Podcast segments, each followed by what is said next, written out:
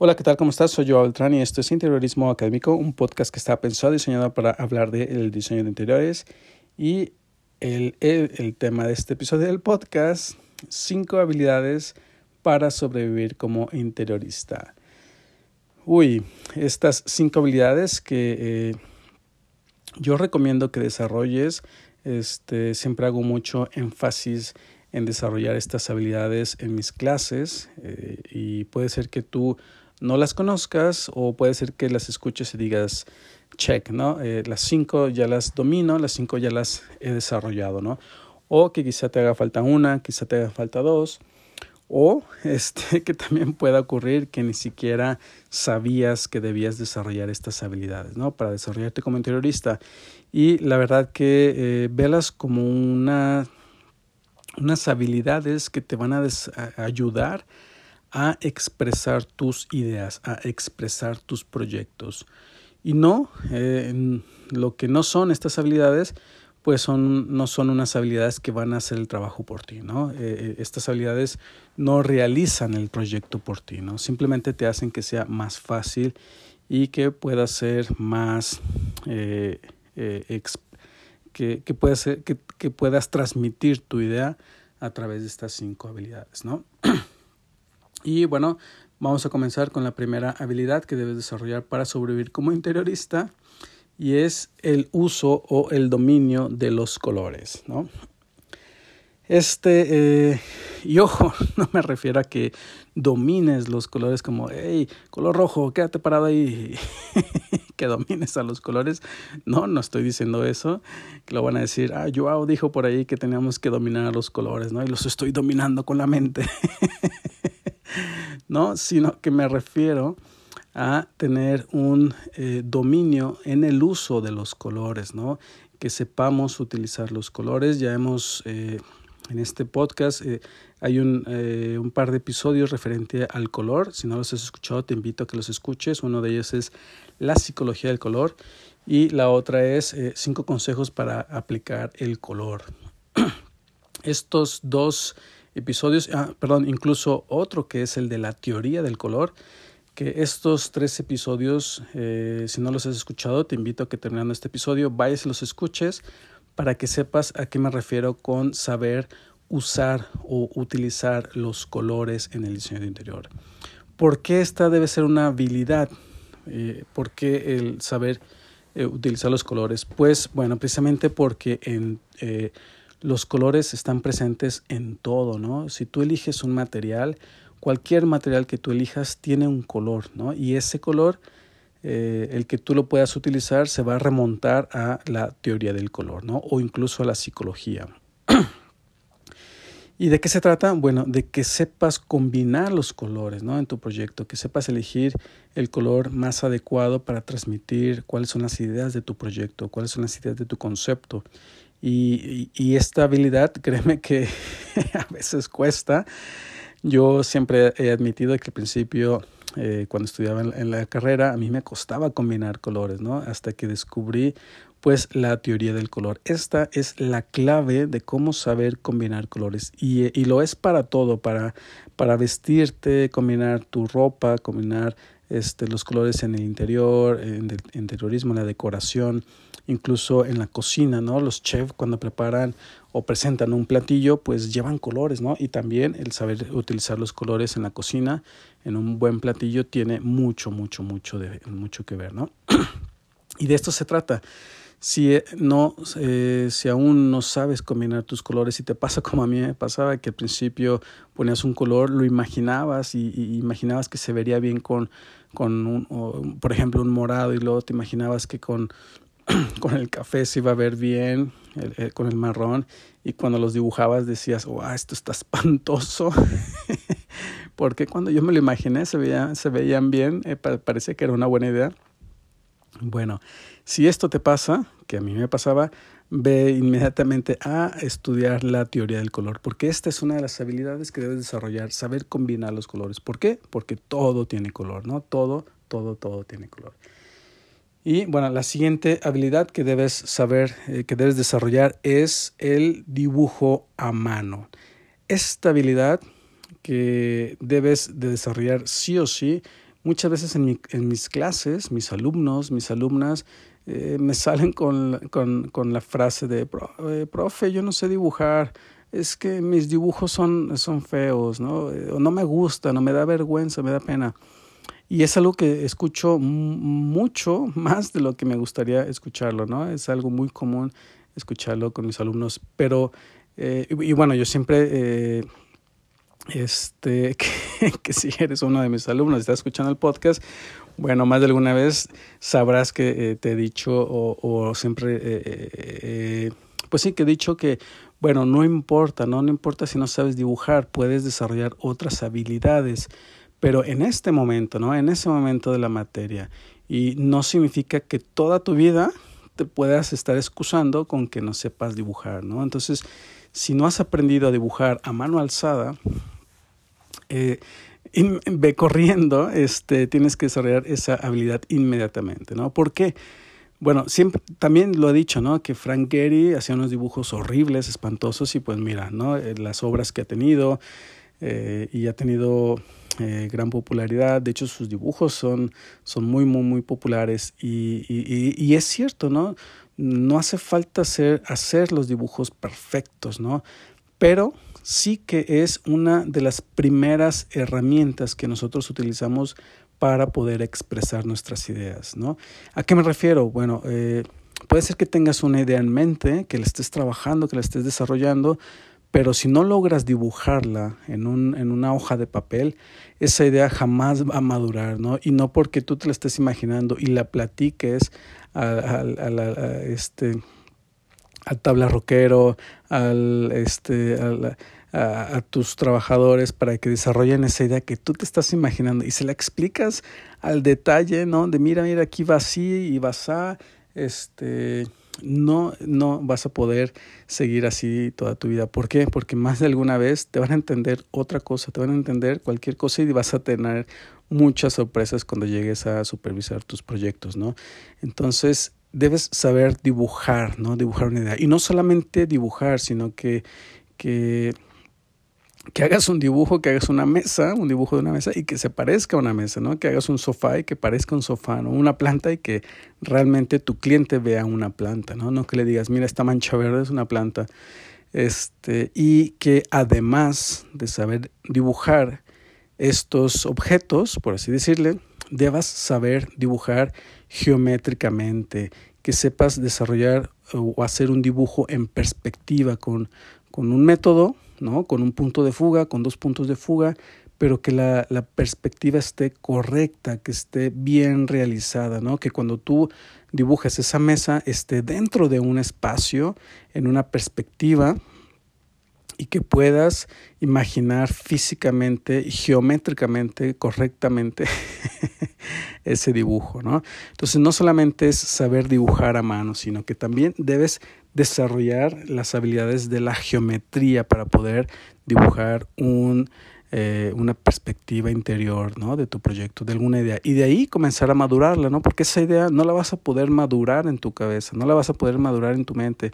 Es incluso, si te pongo un ejemplo, eh, en, eh, los ingenieros industriales eh, trabajan con un software en el que el motor que están ideando, el motor que están diseñando, lo meten a ese software y lo echan a andar y el software te dice cuando algún engrane está chocando, cuando algún... Eh, cuando eh, el, el motor no, no, funciona correctamente y te lo dice.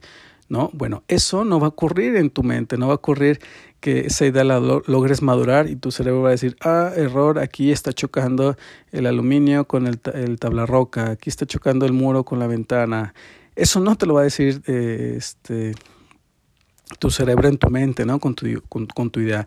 Por eso debes comenzar a dibujarla y ahí es donde van a ir apareciendo poco a poco los errores o puede ir evolucionando tu idea, ¿no? y bueno, ahora, la siguiente habilidad, la habilidad número dos. Bueno, si ya aprendiste o si ya sabes dibujar a mano, a mano alzada, pues el siguiente paso es saber dibujar en un sistema ACAD, ¿no? Un sistema en un plano en computadora, ¿no? En pocas palabras, porque eh, también muchas de las veces nos, eh, bueno, el, dibujo en, en, ACAD, en un plano, en un software, eh, ya sea en un AutoCAD, en un Archicad, en un Revit, pues es el, es el madurar ese, ese dibujo, ese plano. A lo mejor hiciste un plano a mano alzada, quedó bastante bien, pero debes madurarlo a la parte arquitectónica, ¿no? Y si aún no has desarrollado esta habilidad, pues tienes que hacerlo inmediatamente. ¿Por qué? Porque siempre el plano, el plano arquitectónico es tu lenguaje con tus proveedores.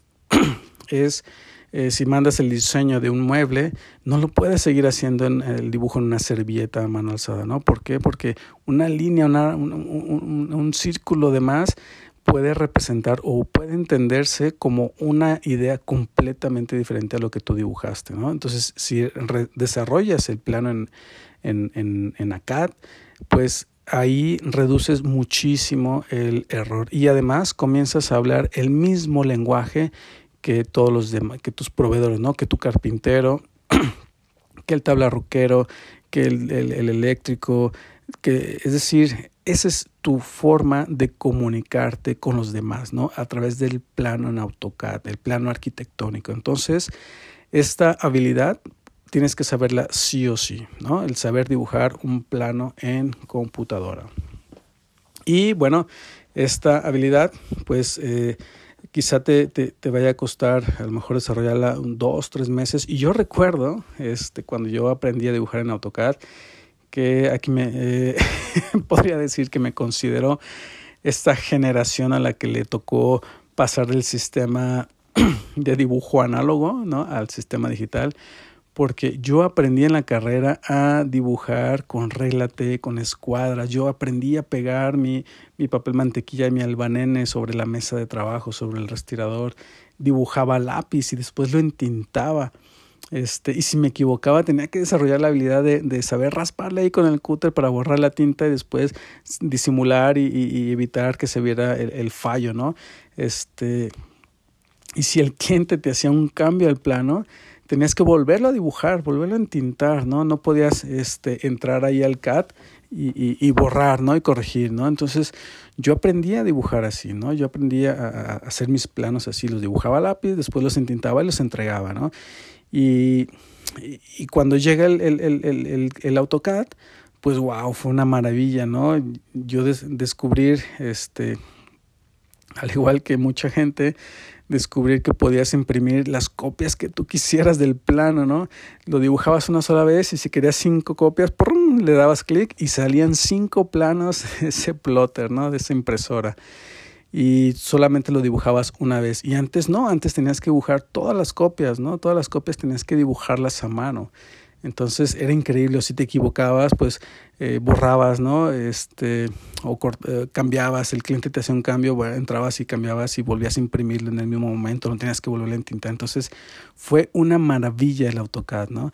Eh, y y hoy por hoy pues, ha evolucionado muchísimo, ¿no? El Revit ya ha evolucionado muchísimo los planos en AutoCAD y eso pues es algo que sí o sí tienes que aprender a hacerlo, ¿no? Porque recuerda, es, el, es la forma de comunicarte con tus proveedores, ¿no?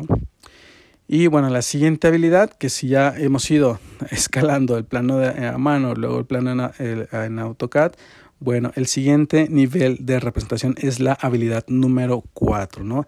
Saber dibujar en tres dimensiones, saber representar tridimensionalmente tu proyecto, ¿no? Y esta habilidad, muchas de las personas eh, les da miedo desarrollarla, les da flojera, les da pereza, eh, que les da mejor pereza estudiar un software tan sofisticado, un SketchUp, un 3D Studio, eh, un Archicad y se quedan ahí, ¿no? Se quedan en el dibujo, que quizás sí hayas podido dibujar a mano una perspectiva, le, le hayas puesto color, le hayas puesto, este, la hayas ambientado y se ve increíble, que de hecho yo muchas veces eh, he entregado proyectos así, ni siquiera he llegado al render y los entrego en dibujos a mano. Y me ha funcionado, ¿no? Pero tarde que temprano llegas a un punto en el que hay proyectos que sí que requieren el render, ¿no?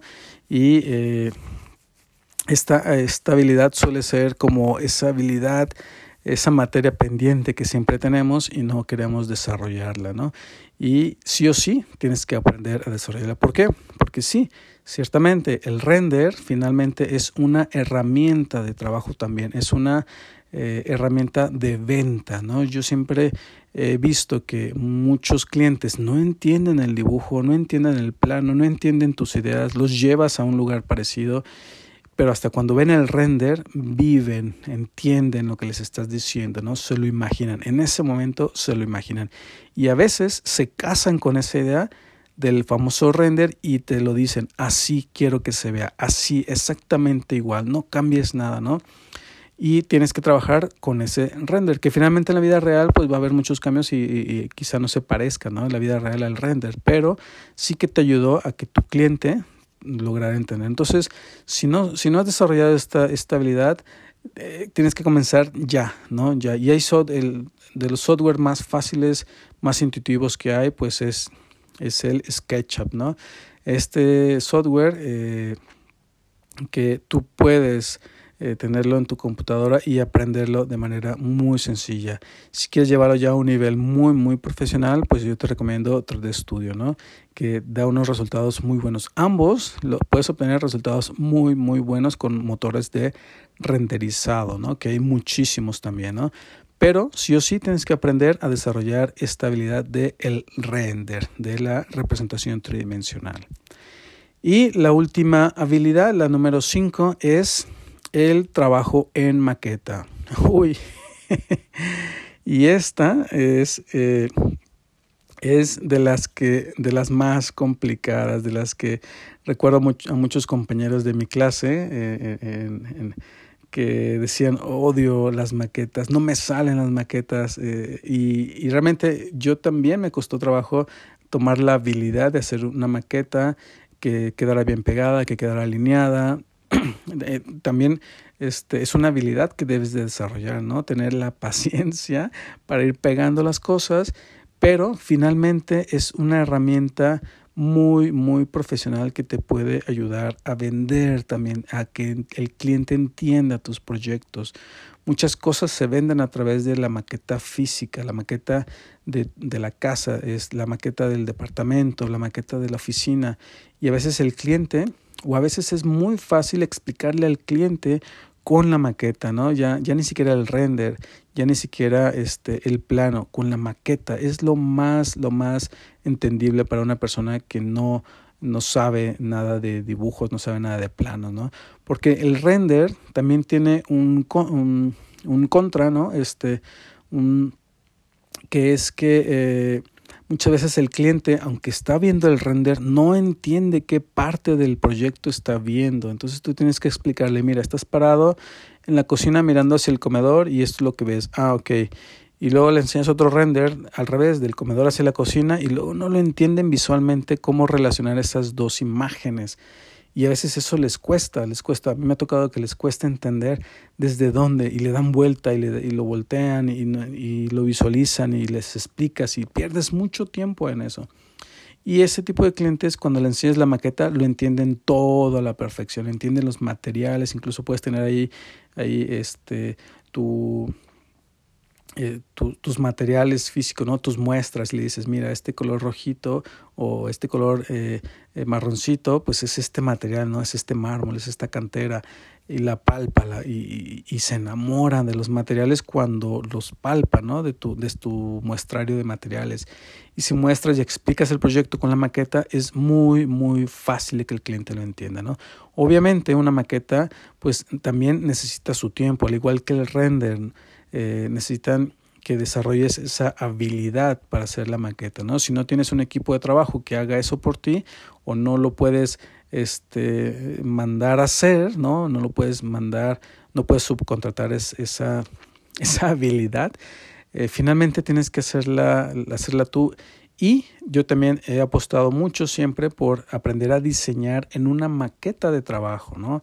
No necesariamente la maqueta que tú le entregas al cliente, sino que es esa maqueta que tú desarrollas, vas, vas haciendo, vas poniendo, vas quitando, vas pegando, cortando y vas, vas diseñando el proyecto a través de una maqueta, ¿no? Y eso también lo hacen muchos arquitectos, ¿no? Frank Gehry lo hace, este, muchos, muchos otros eh, que hacen eh, un sinfín de maquetas y van estudiando las diferentes opciones a través de la maqueta, ¿no?